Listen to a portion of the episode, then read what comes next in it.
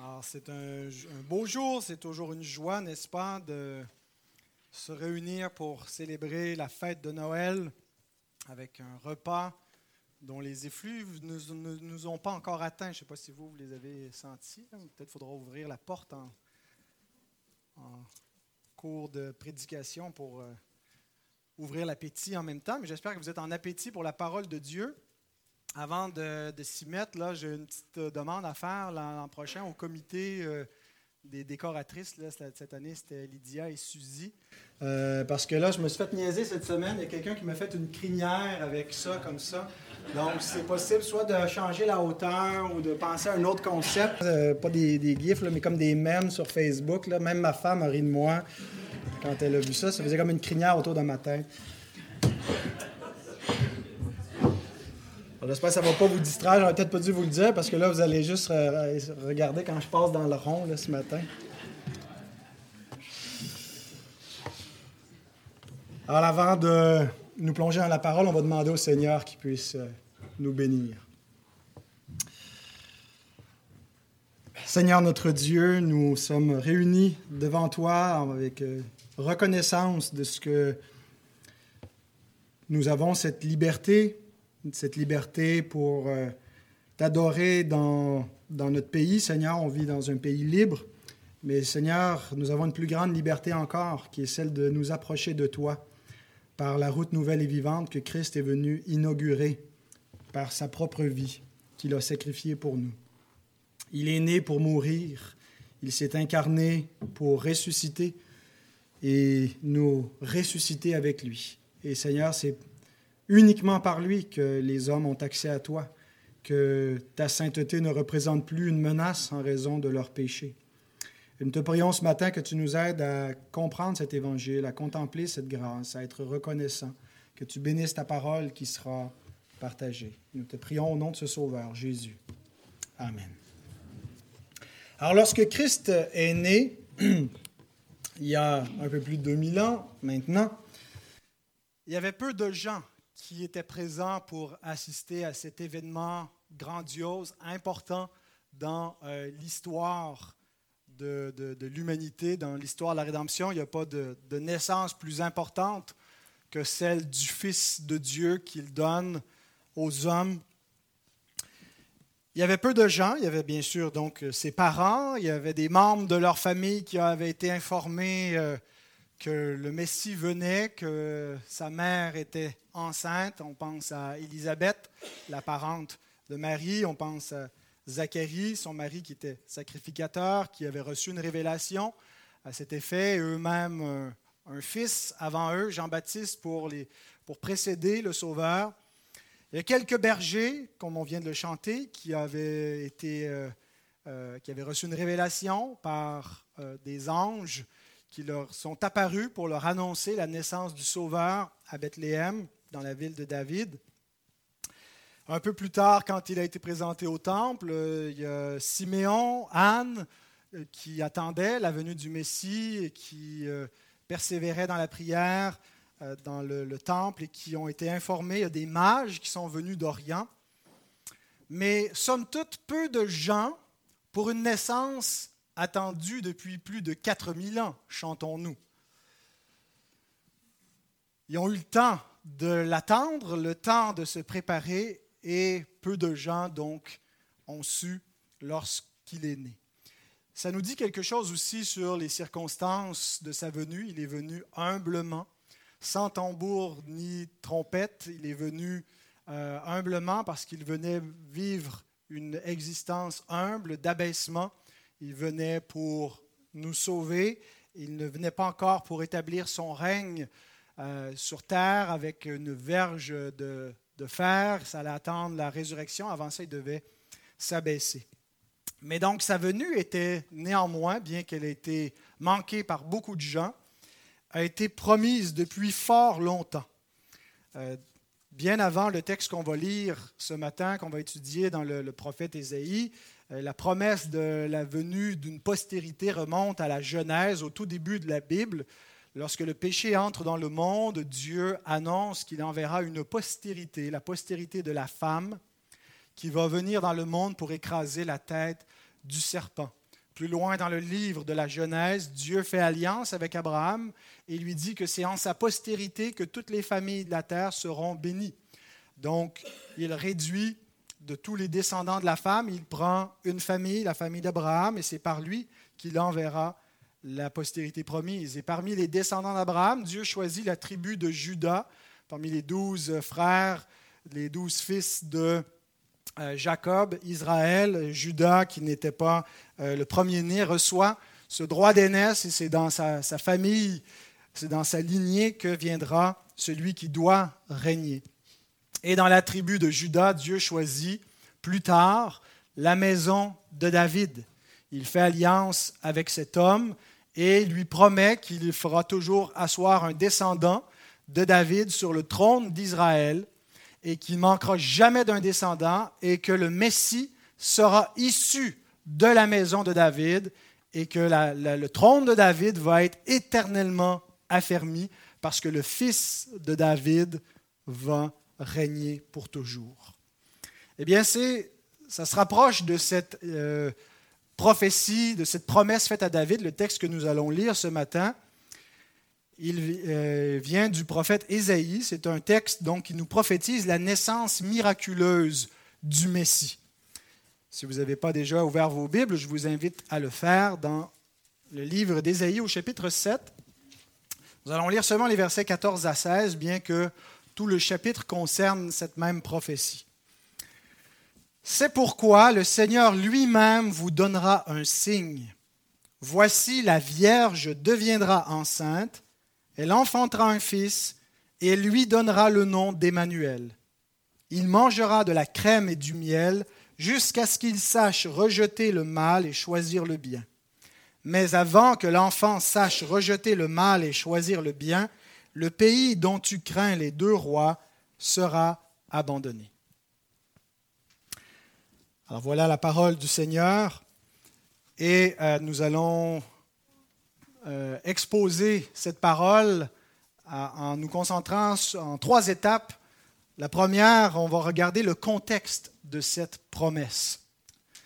Le deuxième, l'accomplissement de la promesse qui nous a déjà été lue euh, dans la présidence de notre frère Roger en introduction dans Matthieu 1. Et troisièmement, on va se pencher sur l'application de la promesse pour nous aujourd'hui. Alors d'abord, le contexte de cette promesse. la promesse initiale remonte au commencement, euh, à la création, mais celle-ci, celle que Isaïe nous donne, de la naissance virginale, se situe environ euh, vers l'an 734 avant Jésus-Christ, selon différents calculs. Des fois, c'est un peu plus euh, tôt pour, d'autres, ou un peu plus tard, je devrais dire, plus, proche de, l'an 0, euh, l'an 1. mais donc, l'oracle en question a lieu au début du règne du roi Akaz, qui est un descendant de David, selon la promesse que Dieu a faite à David, que sa famille régnerait sur Israël. C'est la dynastie davidique et Akaz règne. Son règne est situé entre 735 à 715 avant Jésus-Christ. C'est la portion euh, où les historiens le situent généralement. On a une description, si vous voulez lire le résumé du règne d'Akaz, en 2 Rois chapitre 16 ou en 2 Chroniques chapitre 28. Euh, les deux récits nous rapportent grosso modo euh, la même chose en mettant l'emphase sur euh, différents aspects de son règne. Alors, euh, l'oracle que nous venons de lire a lieu donc au début du règne d'Akaz. Pourquoi Dieu donne-t-il cet oracle à Akaz, à la maison d'Akaz, Qu'est-ce qui s'est passé pour que Dieu dise, je vous donne un signe? Qu'est-ce que ça vient faire ici? Alors le contexte euh, du règne d'Akaz nous permet de comprendre l'origine de cette prophétie et le pourquoi de cette annonce de la naissance du Messie. À l'époque, le royaume de Juda, Israël est déjà divisé en deux royaumes. On a le royaume au nord, Israël, et dix tribus, puis on a euh, la tribu au sud, Juda, qui est demeuré attaché à la maison de David. Donc c'est déjà un royaume divisé, euh, et ce n'est plus le grand euh, royaume du temps de Salomon. Disons que l'aura a beaucoup pâli, la gloire ou la couronne s'est fanée euh, depuis le temps de Salomon et le, le royaume de Juda a perdu d'influence, a perdu de l'importance. Et il est entouré par de grandes puissances. Et à cette époque-là, c'était l'Assyrie qui dominait. Le roi, l'empereur assyrien était Tiglath-Pileser III, qui dominait toute la région de la Mésopotamie. Euh, donc de la Babylonie jusqu'au euh, plus fort de, l'Empire assyrien, jusqu'à l'Égypte. C'est par étapes, l'Empire assyrien a existé sur plusieurs siècles mais euh, au plus fort de son règne, quelque temps après cette période-là, va dominer de la Babylonie jusqu'à l'Égypte. Pour vous donner une idée, aujourd'hui, là, ça engloberait le Koweït, l'Irak, la Syrie, le Liban, Israël et une partie de l'Égypte. Tout le croissant fertile du Proche-Orient. Si ça ne vous dit rien dans votre géographie, vous regarderez sur Google Maps cet après-midi. Euh, et donc, comme c'était le cas à l'époque dans les, peuples de, de l'Antiquité, lointaine. Généralement, quand un, un empire, un État s'élevait au-dessus des autres, il s'élevait comme suzerain et il imposait à des royaumes inférieurs, mineurs, il faisait des alliances avec ces royaumes-là, comme quoi il leur assurait sa protection, il les greffait comme partie de son royaume, un peu comme des provinces, avec un gouvernement local. Donc le roi, qui jadis était indépendant, devenait un roi vassal du roi empereur, qui était le suzerain. Et en échange de sa protection, euh, il, le vassal versait un tribut à ce roi euh, et, donc, il lui promettait euh, de, une fidélité, qu'il n'allait pas faire d'alliance avec d'autres rois rivaux, d'autres empereurs potentiels qui pourraient s'élever, vouloir renverser le pouvoir. Il signait un traité, euh, donc une alliance. Et même les alliances que Dieu fait avec son peuple ressemblent beaucoup à ces traités du Proche-Orient ancien. Euh, il y a des, parallèles intéressants à, faire où Dieu est le suzerain et Israël est son vassal et Dieu lui garantit que s'il ne fait pas alliance avec d'autres dieux, il va le protéger. En échange, Israël doit lui être fidèle et tant qu'il lui est fidèle, Dieu va euh, accomplir ses promesses à son égard. Mais si il se tourne vers d'autres dieux, bien voici les malédictions de l'alliance et on a les, les mêmes choses qui étaient dans les alliances suzerain-vassal de l'époque. Donc, Tiglath-Pileser domine, domine même euh, le, peuple de Dieu qui est euh, contraint à, un certain moment de verser un tribut s'il ne veut pas être détruit par les Assyriens ou déporté dans sa population envahie. Et donc, ça ne fait pas l'affaire de de toutes les nations, de tous les peuples, d'être soumis aux Assyriens.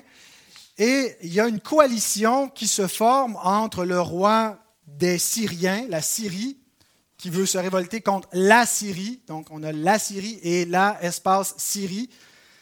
Et euh, donc, leur, euh, leur capitale, c'est Damas. Leur roi, c'est Rétine. Et ils veulent se coaliser avec le royaume au nord, Israël au nord, qui a sa capitale à Samarie et qui a pour roi Péka à ce moment-là, qui était euh, lui-même quelqu'un qui avait fait une insurrection pour prendre le pouvoir. Donc on a deux rois, deux rois vassaux qui veulent se mettre ensemble pour résister aux Assyriens et refuser de payer le tribut et retrouver leur indépendance. Il y a un problème à leur projet de coalition, c'est que Judas, la tribu de Judas, représente une menace potentielle parce qu'il y a depuis quelque temps une politique pro-assyrienne dans le, royaume de Juda. Et donc, il pourrait nous attaquer sur, euh, par, le, sud, pendant que nous, on veut faire la guerre à Tiglath-Pileser au nord euh, et, résister à ses troupes. Alors, la solution que les deux rois coalisiers, le, le roi d'Israël et le roi syrien, ont, c'est qu'on va faire la guerre à Akaz on va commencer par attaquer Akaz, qui ne veut pas se joindre à nous dans notre coalition pour résister à Tiglath-Pileser, et on va renverser euh, son, trône et on va proclamer un autre roi à sa place. Et donc, ils euh, veulent s'approcher, vont même éventuellement mettre le siège euh, à Jérusalem pour faire la guerre, vont déporter une partie de la population des Judéens, des Juifs Jérusalem. Mais donc, à ce moment-là, on n'est pas aussi loin dans l'histoire, c'est la panique.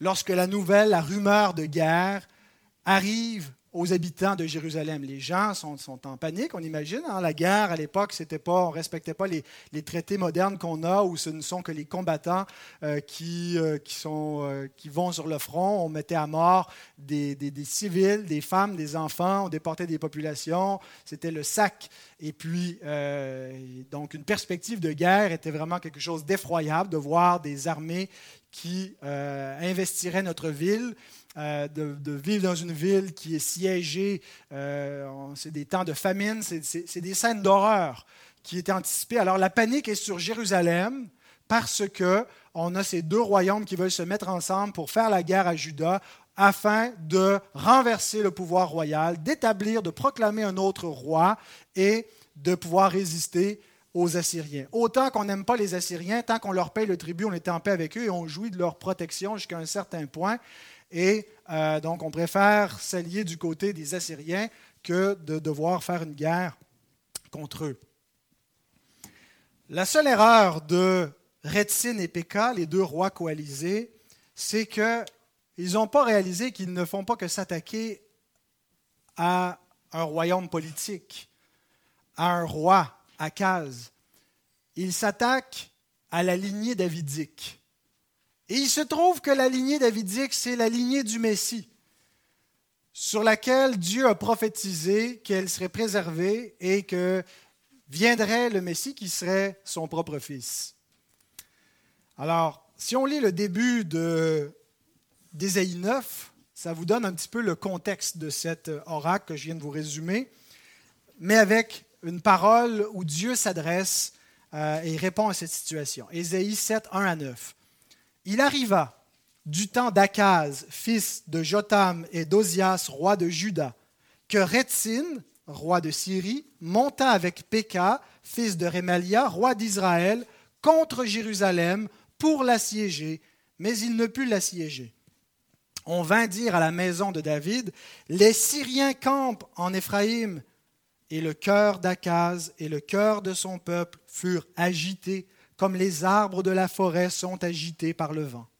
Alors l'Éternel dit à Ésaïe, Va à la rencontre d'Akaz, toi et Shear Jashub, ton fils, vers l'extrémité de l'aqueduc de l'étang supérieur sur la route du champ du Foulon, et dis-lui, Sois tranquille, ne crains rien, et que ton cœur ne s'alarme pas devant ces deux bouts de tison fumants devant la colère de Retzin et de la Syrie et du fils de Rémalia, de ce que la Syrie médite du mal contre toi, de ce qu'Éphraïm et le fils de Rémalia disent Montons contre Juda, assiégeons la ville et battons-la en brèche et proclamons-y pour roi le fils de Tabeel. Ainsi parle le Seigneur l'Éternel. Cela n'arrivera pas. Cela n'aura pas lieu car Damas est la tête de la Syrie et Retzin est la tête de Damas. Encore 65 ans, Éphraïm ne sera plus un peuple. La Samarie est la tête d'Éphraïm et le fils de Rémalia est la tête de la Samarie. Si vous ne croyez pas, vous ne subsisterez pas. Alors Dieu intervient, non pas parce que Akaz est un roi fidèle. En fait, il fait dévier la trajectoire parmi les rois fidèles depuis David. Il est un des premiers euh, où le verdict de la parole de Dieu déclare qu'il a marché dans la voie des rois euh, d'Israël, dans la voie de Jéroboam. Il a même fait passer son fils par le feu. Et donc, euh, ce n'est pas à raison de la piété, de la fidélité, de l'obéissance d'Akaz que Dieu intervient. Il intervient parce qu'il a fait une promesse. Et il rappelle ici à Akaz de ne pas s'inquiéter. Il rassure le peuple, il rassure son peuple qui attend euh, la, venue éventuelle du Messie. Et Dieu leur dit, ne vous inquiétez pas, peu importe les rumeurs de guerre que vous entendez, les projets que les autres font pour euh, vous attaquer, ça n'arrivera pas. Mais Dieu dit, si vous ne croyez pas, vous ne subsisterez pas. Et il y a là une clé, il y a là un verset important pour comprendre, euh, en particulier pour nous aujourd'hui, l'application de ce passage. Si vous ne croyez pas, vous ne subsisterez pas. Dans nos Bibles, on peut euh, le, mettre, le souligner, le mettre en caractère gras pour nous rappeler que c'est important. Mais à l'époque où c'était écrit, ils n'ont pas, pas une police différente, ils n'ont pas la possibilité de mettre de l'italique, des caractères gras ou un surlignement pour dire que c'est un bout du verset important. Alors la façon que euh, l'auteur le met en évidence, c'est qu'il y a un jeu de mots dans l'hébreu. Je vous lis l'hébreu. Vous allez peut-être juste entendre l'assonance du jeu de mots, même si vous ne comprenez pas les mots. Imlo ta'aminu, kilo amenu. Ne comprenez rien, mais vous entendez qu'il y a une petite rimette. Hein? Et la petite rimette a été euh, rendue en français par la colombe, qui a essayé de, faire ressortir la traduction colombe, ce jeu de mots qui euh, mettait l'emphase sur ce dernier bout de verset. Et la colombe dit ceci, si vous n'êtes pas ferme dans votre confiance, vous ne serez pas affermi dans votre défense. Alors, ça fait ressortir l'alignement entre la foi et la subsistance. L'emphase est sur le salut par la foi. Vous devez vous attendre à Dieu, vous devez croire la fidélité de la promesse de Dieu et non pas vous réfugier dans le salut que les hommes pourraient vous donner. Non pas chercher votre secours auprès d'une autre puissance pour vous délivrer des hommes. Ne craignez pas les hommes. Et c'est un thème qui est récurrent en Ésaïe. Cessez de vous confier dans l'homme dans les narines duquel il n'y a qu'un souffle. Confiez-vous en l'Éternel. Qu'est-ce que l'Égyptien peut faire pour vous? Sa puissance, son cheval, son armure, ce n'est que chair et peut mourir. Mais la puissance de l'Éternel est invincible. Croyez sa parole. Confiez-vous en l'Éternel. Et c'est le message qu'Ésaïe martèle à son peuple. Parce qu'il vit à une époque un peu d'apostasie où les gens commencent à être incrédules, voient que la lignée davidique fléchit, que les grands empires s'élèvent et qu'Israël et que, le peuple de Juda est menacé. Et les gens, donc, plutôt que de chercher refuge en l'Éternel, trouvent refuge en d'autres dieux et dans le secours de l'homme. Alors voici le contexte de la promesse. Maintenant, en faisant un saut de 734 ans en avant dans l'histoire de la rédemption pour aller à l'accomplissement de la promesse, l'année de la naissance de notre Seigneur. Il y a une jeune femme du nom de Marie, possiblement elle-même de la euh, famille de la maison de David. Le texte ne le précise pas, mais certains croient qu'il y a deux généalogies dans le Nouveau Testament, une de Marie, une de Joseph, et les deux remontent à David. Mais cette jeune femme avait été fiancée à un homme de la maison de David, Joseph. Il est important que lui soit de la maison de David parce que c'est par Joseph que Jésus aura droit au trône de David par adoption légale, bien que Joseph ne soit pas le père biologique de Jésus. Il est le père adoptif et le lien légal lui donne le droit euh, d'avoir le trône de David. Euh, c'est par, Joseph qu'il en hérite. Et l'ange, lorsqu'il se présente à Joseph, il dit Joseph, fils de David, ne crains pas de prendre Marie pour femme. Il voulait la répudier. Pourquoi? Parce qu'elle était enceinte et il ne se souvenait pas de l'avoir mise enceinte. Alors, euh, il voulait la répudier, mais secrètement, parce qu'il ne voulait pas euh, amener le déshonneur sur elle. Il était un homme de bien et il, euh, il considérait que Marie était une femme de bien, mais il ne s'expliquait pas qu'elle soit enceinte. Et pendant qu'il réfléchissait à cela, il y a un ange du Seigneur qui lui est apparu en songe et qui lui a dit donc de la prendre pour femme, que l'enfant qu'elle avait conçu venait du Seigneur, que c'était l'œuvre du Saint-Esprit euh, en elle et que cet enfant euh, était envoyé pour sauver son peuple de ses péchés. Et c'est lui donc le Messie qui devait venir. Et nous lisons au terme de cet entretien euh, et de ce récit que Matthieu nous fait dans son évangile, cette déclaration. Matthieu 1, 22 à 25. Tout cela arriva afin que s'accomplisse ce que le Seigneur avait annoncé par le prophète. Voici la Vierge sera enceinte, elle enfantera un fils, et on lui donnera le nom d'Emmanuel, ce qui signifie Dieu avec nous. Joseph s'étant réveillé fit ce que l'ange du Seigneur lui avait ordonné. Il l'a pris, il prit, il prit sa femme avec lui, mais il ne la connut point jusqu'à ce qu'elle ait enfanté un fils auquel il donna le nom de Jésus. Y a-t-il un lien avec le contexte initial? On a cette promesse qui est donnée que la jeune fille sera enceinte, la Vierge sera enceinte, elle enfantera un fils, qu'elle lui donnera le nom d'Emmanuel. Bon, ça ne s'accomplit pas exactement comme euh, c'est prophétisé. Il donne le nom de Jésus, mais il est rappelé la, promesse textuellement. Euh, et, Matthieu nous dit que c'est dans cet événement de la naissance de Jésus que s'est accomplie cette prophétie faite par Ésaïe 734 ans plus tôt. Mais est-ce qu'il y a un lien avec le signe que Dieu a donné? Vous ne voulez pas de signe? Et il a dit, l'Éternel lui-même vous donnera un signe. Voici, la jeune fille sera enceinte. Un signe qui arrive quand même sept siècles plus tard. Est-ce qu'il y a un lien entre les deux?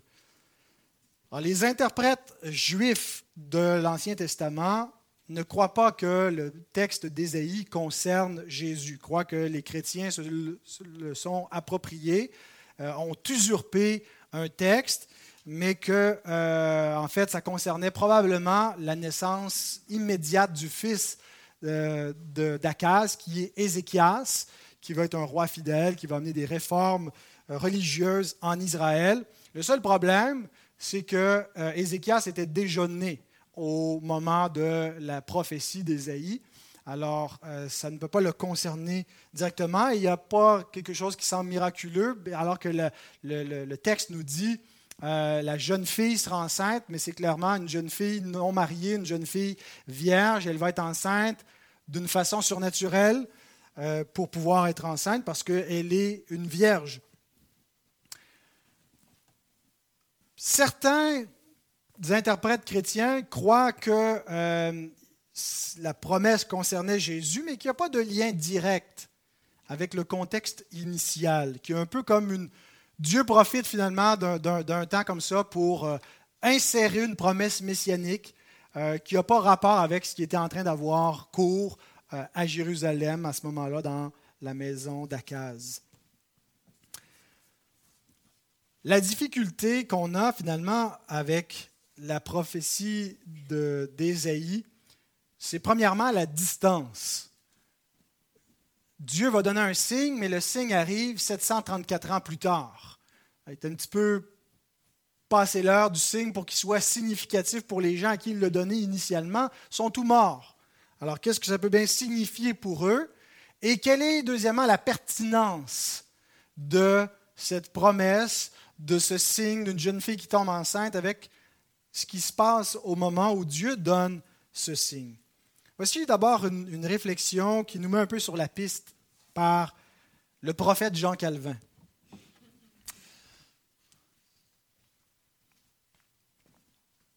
Alors il commente le texte d'Ésaïe en disant, Voici comment expliquer ce problème. Le roi Akaz, ayant rejeté le signe que Dieu lui avait offert, le prophète lui rappelle le fondement de l'alliance, que même les impies n'osaient pas rejeter ouvertement.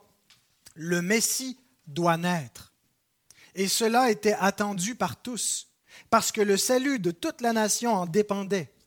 Le prophète, donc, après avoir exprimé son indignation contre le roi, poursuit de cette manière. En rejetant la promesse, tu t'efforceras de renverser le décret de Dieu, mais il restera inviolable, et ta trahison et ton ingratitude n'empêcheront pas Dieu d'être continuellement le libérateur de son peuple, car il élèvera certainement son Messie en temps voulu. Le lien est le suivant.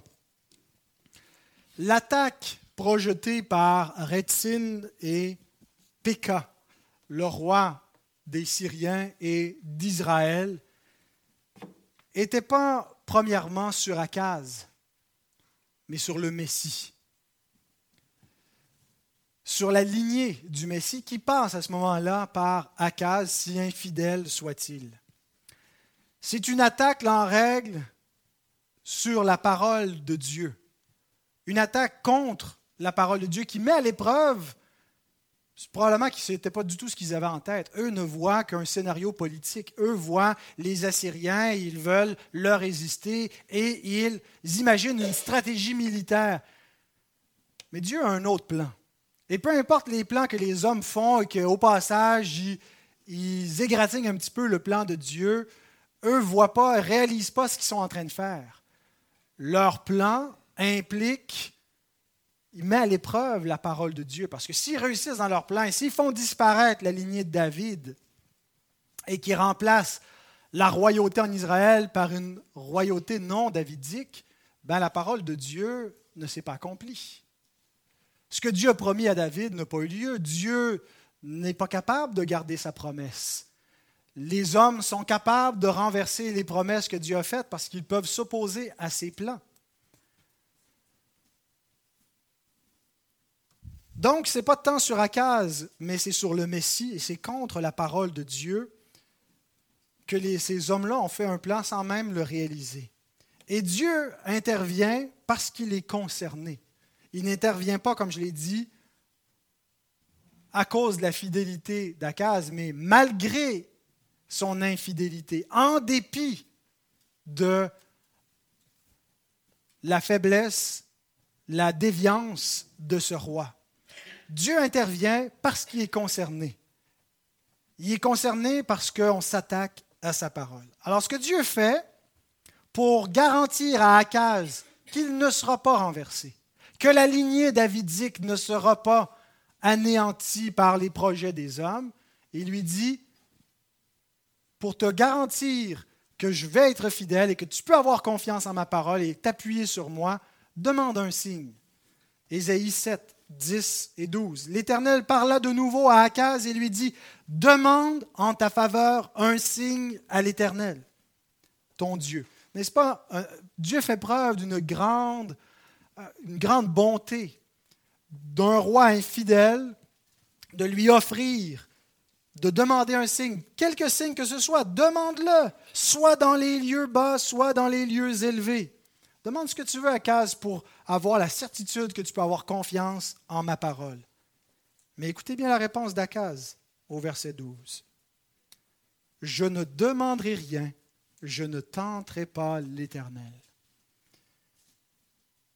Il a l'air pieux, il a l'air humble, il a l'air de vouloir dire, je ne veux pas tenter Dieu, alors je ne demanderai rien. Mais ce n'est pas la piété qui a mu cette parole d'Akaz, mais plutôt l'incrédulité. Parce que Akaz avait un autre plan. Pour lui, ça ne lui paraissait pas une stratégie militaire gagnante que de s'attendre à l'Éternel, que de croire que Dieu parlait par la bouche de ce vieux prophète Ésaïe qu'on voit par moments faire des choses un peu bizarres, La parole de Dieu est une folie pour ceux qui périssent. Se rattacher à cette parole, c'était se rattacher à du néant, à du vide. Et Akaz avait un autre plan beaucoup plus concret pour le sauver lui-même, sauver son royaume. Ce plan nous est rapporté dans 2 Rois 16, 7 à 9. Akaz envoya des messagers à Tiglath-Pileser, roi d'Assyrie, l'empereur, contre lequel veulent se coaliser les deux autres rois, veulent se révolter contre lui et attaquer Akaz en passant pour pouvoir assurer le, succès de leur entreprise. Akaz envoie des messagers à Tiglath-Pileser, roi d'Assyrie, pour lui dire Je suis ton serviteur et ton fils. Monte et délivre-moi de la main du roi de Syrie et de la main du roi d'Israël qui s'élève contre moi. Et Akaz prit l'argent et l'or qui se trouvaient dans la maison de l'Éternel et dans les trésors de la maison du roi, et il envoya en présent au roi d'Assyrie. Le roi d'Assyrie l'écouta, il monta contre Damas, la prit, emmena les habitants, les habitants en captivité à Kir et fit mourir Retzin. Et c'est comme ça que le projet d'Akaz et de Retzin, pas d'Akaz, de Retzin et de Péka a été neutralisé. Voyez-vous, l'idolâtrie? Akaz, non seulement refuse le signe que l'Éternel lui offre, refuse de s'attendre à un Dieu qu'il ne voit pas, a besoin de quelque chose de concret, de tangible pour assurer sa sécurité, se tourne vers le roi de Syrie et pour le payer, vole l'Éternel, prend l'offrande qui vient de l'Éternel et la donne à un homme. Place sa confiance en lui. Et ce geste ne sera pas sans conséquence. Il y a un prix à payer pour se détourner de Dieu et se confier dans, dans des hommes, dans des idoles, dans des faux dieux. On voit dans le reste du chapitre 16 de Deux Rois qu'à partir de là, Akaz est entraîné dans une idolâtrie complète. Un petit peu comme si il commence son règne, il y a eu un, un grand-père et un père qui ont eu un verdict fidèle de la part de l'Éternel, qui ont gardé l'alliance, qui ont été des bons rois, et au moment de la transition, il y a une tentation pour Akaz, au début de son règne. Est-ce qu'il va, comme ses pères, s'attendre à l'Éternel et comme David, son père, demeurer fidèle, croire aux promesses de Dieu et s'attendre au secours de Dieu, ou est-ce qu'il va se confier? Dans l'homme, dans ce que la chair peut accomplir? Est-ce qu'il va se détourner de Dieu? Et donc, il est à cette jonction. Mais ça ne va pas s'arrêter entre les deux. Des fois, on peut avoir l'impression que oui, c'est bien de se confier en Dieu, mais il faut en même temps assurer nos arrières. Il n'y a rien qui empêche Akaz de demander l'aide de Tiglat-Pileser, puis en même temps de prier que l'Éternel bénisse l'entreprise de Tiglat-Pileser. Marcher finalement un pied avec l'Éternel et un pied avec les Assyriens. Pourquoi pas? Jésus nous rappelle que nul ne peut avoir deux maîtres en même temps, car où il ira un et s'attachera à l'autre, hein, ou ça va être l'inverse, il va aimer l'un et va haïr l'autre. Et Akaz a effectivement démontré que son cœur s'est complètement détourné de l'Éternel. Dans les, versets qui suivent dans Deux Rois, on le voit qui s'en va à la rencontre de son nouveau Seigneur, celui auquel il a dit, Je suis ton fils, je suis ton serviteur, viens à mon secours, sauve-moi. Il va à sa rencontre à Damas, et il voit le magnifique autel que les prêtres à Damas utilisaient pour rendre le culte à leur Dieu. Et il envoie le plan de cet autel à son propre sacrificateur Uri pour qu'il en fasse un pareil à Jérusalem et qui va remplacer l'autel de l'Éternel dans le temple. On a un signe ici d'un homme qui a voulu jouer un petit peu avec le feu et qui a été complètement consumé. Son cœur a été complètement entraîné dans l'idolâtrie. Paul nous dit dans Romains 1 que parce qu'ils ne se sont pas souciés de connaître Dieu, il les a livrés à leur sens réprouvé. Dieu appelle les hommes à la repentance. Dieu appelle les hommes à lui. il est patient, il, endure qu'ils se tournent vers des faux dieux. Mais il vient un temps où Dieu livre parfois les hommes au complet aveuglement de leur cœur, au complet endurcissement de leur cœur. On ne se moque pas de Dieu. Ce n'est pas sans conséquence. Et Dieu ici a pris des mesures qu'il ne fait pas avec tout homme, d'envoyer son prophète à Akaz, de lui offrir un signe, de l'éprouver de la sorte. Mais il s'est détourné de lui. Mais une plus grave conséquence, c'est que Akaz va être détruit par l'objet de sa confiance. Dieu dit, tu as voulu te confier dans les Assyriens. Tu as voulu te confier dans ce grand pouvoir, cette grande puissance de la Syrie, plutôt que de mettre ta confiance dans les eaux paisibles de Jérusalem. Dans ce, il y a une comparaison qui est faite dans la prophétie d'Ésaïe entre le petit ruisseau qui coulait pour euh, venir euh, rafraîchir Jérusalem et le grand fleuve, le Tigre et l'Euphrate qui était en Assyrie, dans la, partie Assour où était leur capitale. Et Dieu dit, ben, le grand fleuve dans lequel tu t'es confié va sortir de son lit, va, déborder de sa rive et va t'inonder complètement. Et c'est exactement ce qui est arrivé à partir de ce moment-là. La confiance que le Judas a eue dans les Assyriens s'est tournée contre eux. Les Assyriens ont imposé un tribut de plus en plus lourd, ont exigé de plus en plus d'argent et, et, de troupes pour être consacrés à leur propre service, de sorte qu'Akaz ne pouvait plus soutenir tout ce qui lui était demandé. Il a été inondé par la Syrie. Et ce pouvoir dans lequel il s'était confié est devenu une menace et un piège. Et c'est souvent ce qui arrive aux hommes. Ce qui est l'objet de leur confiance, ce en quoi ils espèrent la délivrance, leur argent, leur plaisir, leur évasion, leur science, devient ce que Dieu utilise pour les livrer à la perdition, pour les livrer au jugement, pour les laisser s'auto-détruire par ceux qu'ils prennent comme appui.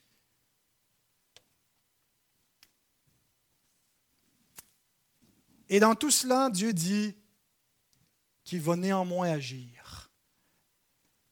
Ses plans ne seront pas contrecarrés ni par Tiglath-Pileser, ni par Akaz, ni par aucune puissance. Et il déclare, à partir du verset 13 d'Ésaïe 7, Écoutez donc, maison de David, est-ce trop peu pour vous de lasser la patience des hommes que vous lassiez encore celle de mon Dieu? C'est pourquoi le Seigneur lui-même vous donnera un signe. Voici la Vierge deviendra enceinte, elle enfantera un fils, et elle lui donnera le nom d'Emmanuel. Il mangera de la crème et du miel jusqu'à ce qu'il sache rejeter le mal et choisir le bien. Mais avant que l'enfant sache rejeter le mal et choisir le bien, le pays dont tu crains les deux rois sera abandonné. Alors Dieu donne un signe malgré le refus d'Akaz, malgré l'incrédulité de ce roi et de sa cour pour s'attacher à la parole de l'Éternel annoncée par le prophète Ésaïe. Dieu dit, vous n'en voulez pas de signe, je vais vous en donner un quand même.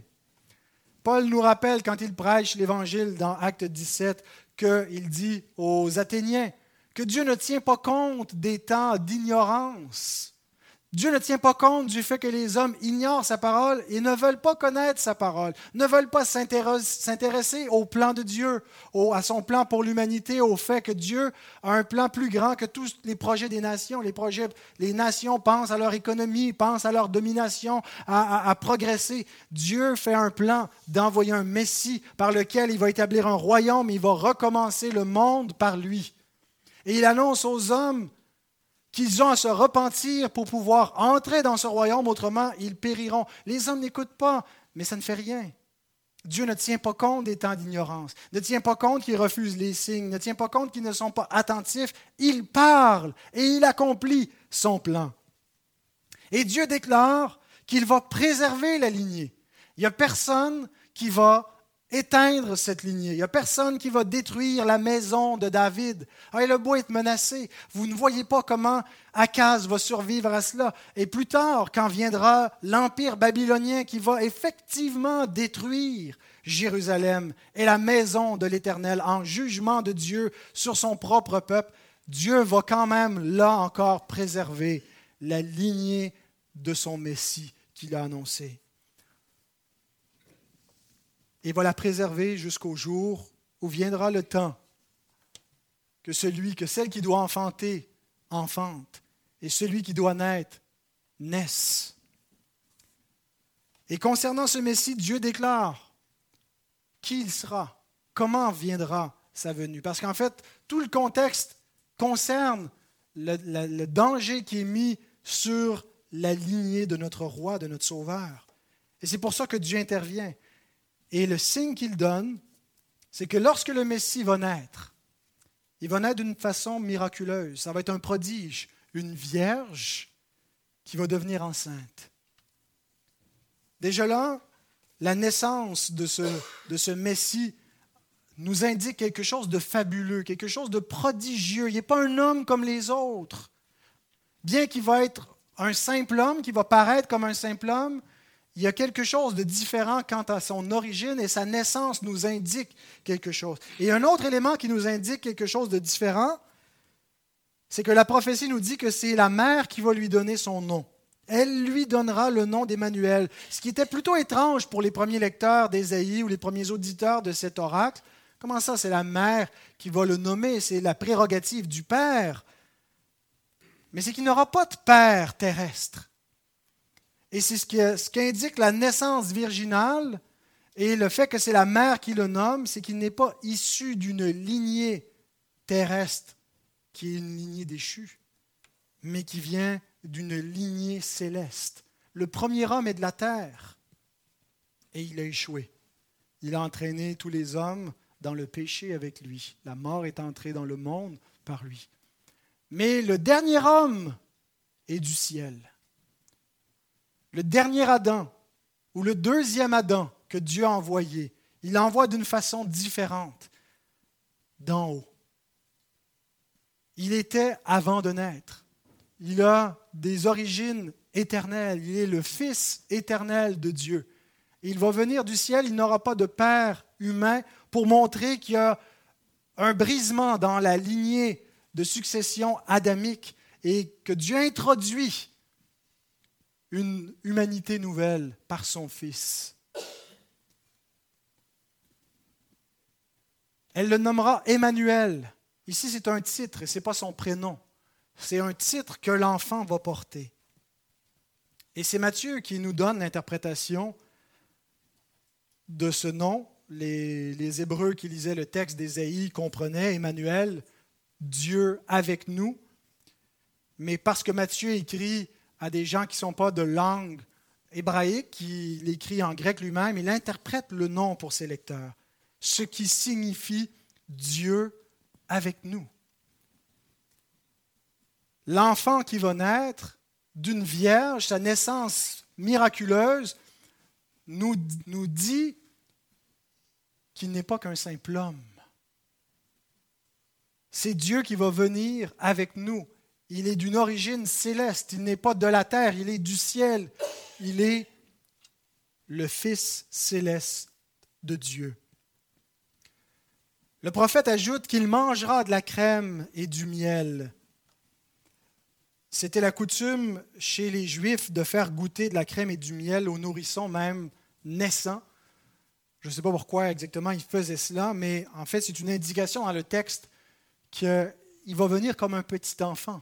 Bien que le Messie vienne du ciel, il descend, il tombe pas du ciel, il s'incarne. Il a une origine qui ne commence pas à l'incarnation. Vous et moi avons commencé à exister à la conception. Notre, notre existence réelle, bien qu'on a une, l'intention de notre existence remonte avant notre conception, à, l'élection, à la prédestination, avant d'être, ou dans les pensées de Dieu, dans le, dessein de Dieu, euh, Dieu nous voyait. Mais nous n'avons pas d'existence actuelle avant d'être conçus. Lui, le Logos, existait avant d'être, avant d'être conçu. Mais comment est-ce qu'il vient parmi les hommes? Il prend une nature humaine, il devient un vrai homme comme nous. Et le fait qu'il mange de la crème et du miel est une indication qu'il va venir comme un nourrisson, comme un bébé qui va être nourri puis allaité. Jusqu'à ce qu'il sache rejeter le mal et choisir le bien. Ce n'est pas l'idée ici qu'il aurait pu pécher ou qu'il a fait le mal jusqu'à temps qu'il était capable juste de faire le bien, mais qu'il va venir comme un petit enfant sans discernement. En fait, le verset 15 nous dit que Dieu est devenu un vrai homme. Il ne faisait pas semblant d'être un homme. Il n'avait pas simplement l'apparence d'être un homme, comme croyaient euh, certains hérétiques du premier siècle, qui ne croyaient pas que le logos avait une vraie nature humaine. il y avait l'apparence d'une nature humaine, mais pas une vraie nature humaine. Mais ce n'est pas ce que l'Écriture enseigne. Dieu est devenu un vrai homme et il a passé par toutes les étapes de ce que signifie être un humain. La naissance et d'être un petit enfant qui ne comprend pas, qui ne sait pas parler, qui doit apprendre les choses. Jean Calvin écrit ceci sur le texte ainsi, nous voyons jusqu'où le Fils de Dieu s'est abaissé à cause de nous. Il était non seulement disposé à se nourrir de notre nourriture, mais aussi à être privé pour un temps de compréhension et à supporter les mêmes faiblesses que nous. selon ce que nous dit Hébreu 2.14, qu'il a participé à la chair et au sang, qu'il est devenu semblable à nous en tout point, à l'exception du péché. Tout ceci concerne sa nature humaine et ne peut être appliqué à sa divinité. Il n'a jamais cessé d'être Dieu.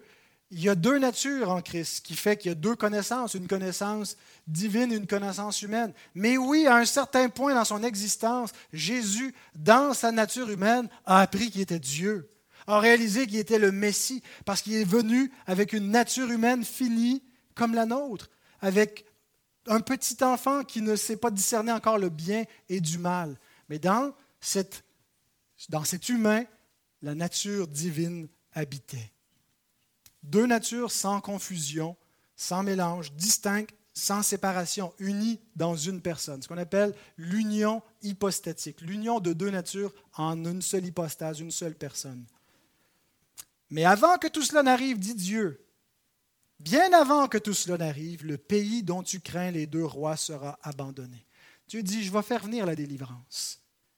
La lignée messianique ne sera pas perdue, ne disparaîtra pas. Je vais tout accomplir et j'en rajoute, je vais vous dire davantage concernant le Messie, comment il va naître et qui il va être. Il va être l'homme Dieu. Mais avant que tout ça arrive, je vais avoir sauvé la maison de David mais parce que tu t'es pas confié en moi, Akaz, je vais faire venir la délivrance par un jugement.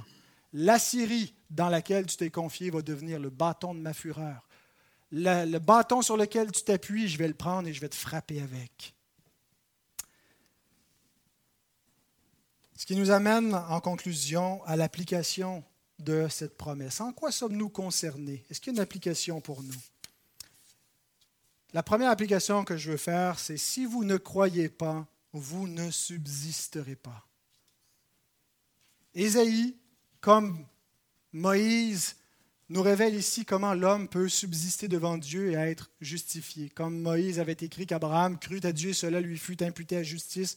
Moïse, Ésaïe ici nous révèle que sans la foi, sans la confiance dans l'Évangile, sans la confiance que Dieu va accomplir ce qu'il a promis, que c'est lui qui va nous délivrer, nous ne pouvons pas subsister. Il y a ici une révélation du salut par la foi. Et concrètement, nous sommes toujours ballottés entre mettre notre confiance dans la parole de Dieu et la parole des hommes. Mais nous sommes rappelés ici que la confiance des hommes est un piège. Ça peut peut-être ne pas nous apparaître une bonne stratégie que de se confier en l'Éternel. Comment est-ce que Dieu peut me sauver de mes problèmes financiers, de mes problèmes conjugaux, de mes problèmes dans ma santé Dieu nous sauve de la mort même. Et le salut qu'il nous offre va bien au-delà que de simplement nous donner un secours momentané. Le problème, c'est qu'Akaz avait une vision beaucoup trop réduite du plan de Dieu. Il ne voyait que l'immédiat, il cherchait quelque chose immédiatement pour le rassurer, sans voir que le plan de Dieu, qui le comprenait, était plus, plus grand et allait bien au-delà de la vie d'Akaz, de la vie présente, du présent siècle mauvais, qui a en ce moment, oui, des tribulations, des souffrances, des persécutions, des pertes, mais il y a la promesse de la vie éternelle pour ceux qui croient. Mais ceux qui ne croient point ne subsisteront pas. Alors, bien aimé, il y a une différence entre une foi générique, comme celle d'Akaz, et une foi spécifique, comme celle qu'Ésaïe nous exhorte à avoir. Est-ce qu'on croit juste de façon générale ou est-ce qu'on croit de façon spécifique, en s'appropriant véritablement les promesses de Dieu, celles qu'il a accomplies Pour Akaz, c'était futur, pour nous, c'est passé, nous voyons que Dieu a accompli sa promesse. Et le signe qu'il donne, il le donnait non seulement à Akaz, mais à tous les croyants qui attendaient, qui espéraient la délivrance d'Israël et la venue du Messie. Deuxième et euh, dernière application, Dieu est avec nous dans son Messie. La Bible n'est pas à propos de nous. Ce n'est pas à propos de notre histoire, c'est pas essayer comment est-ce que je peux faire fitter la Bible dans ma vie, comment est-ce que je peux appliquer ça euh, pour essayer de euh, tordre un peu le sens des Écritures et le ramener à notre existence? Il faut faire exactement le contraire.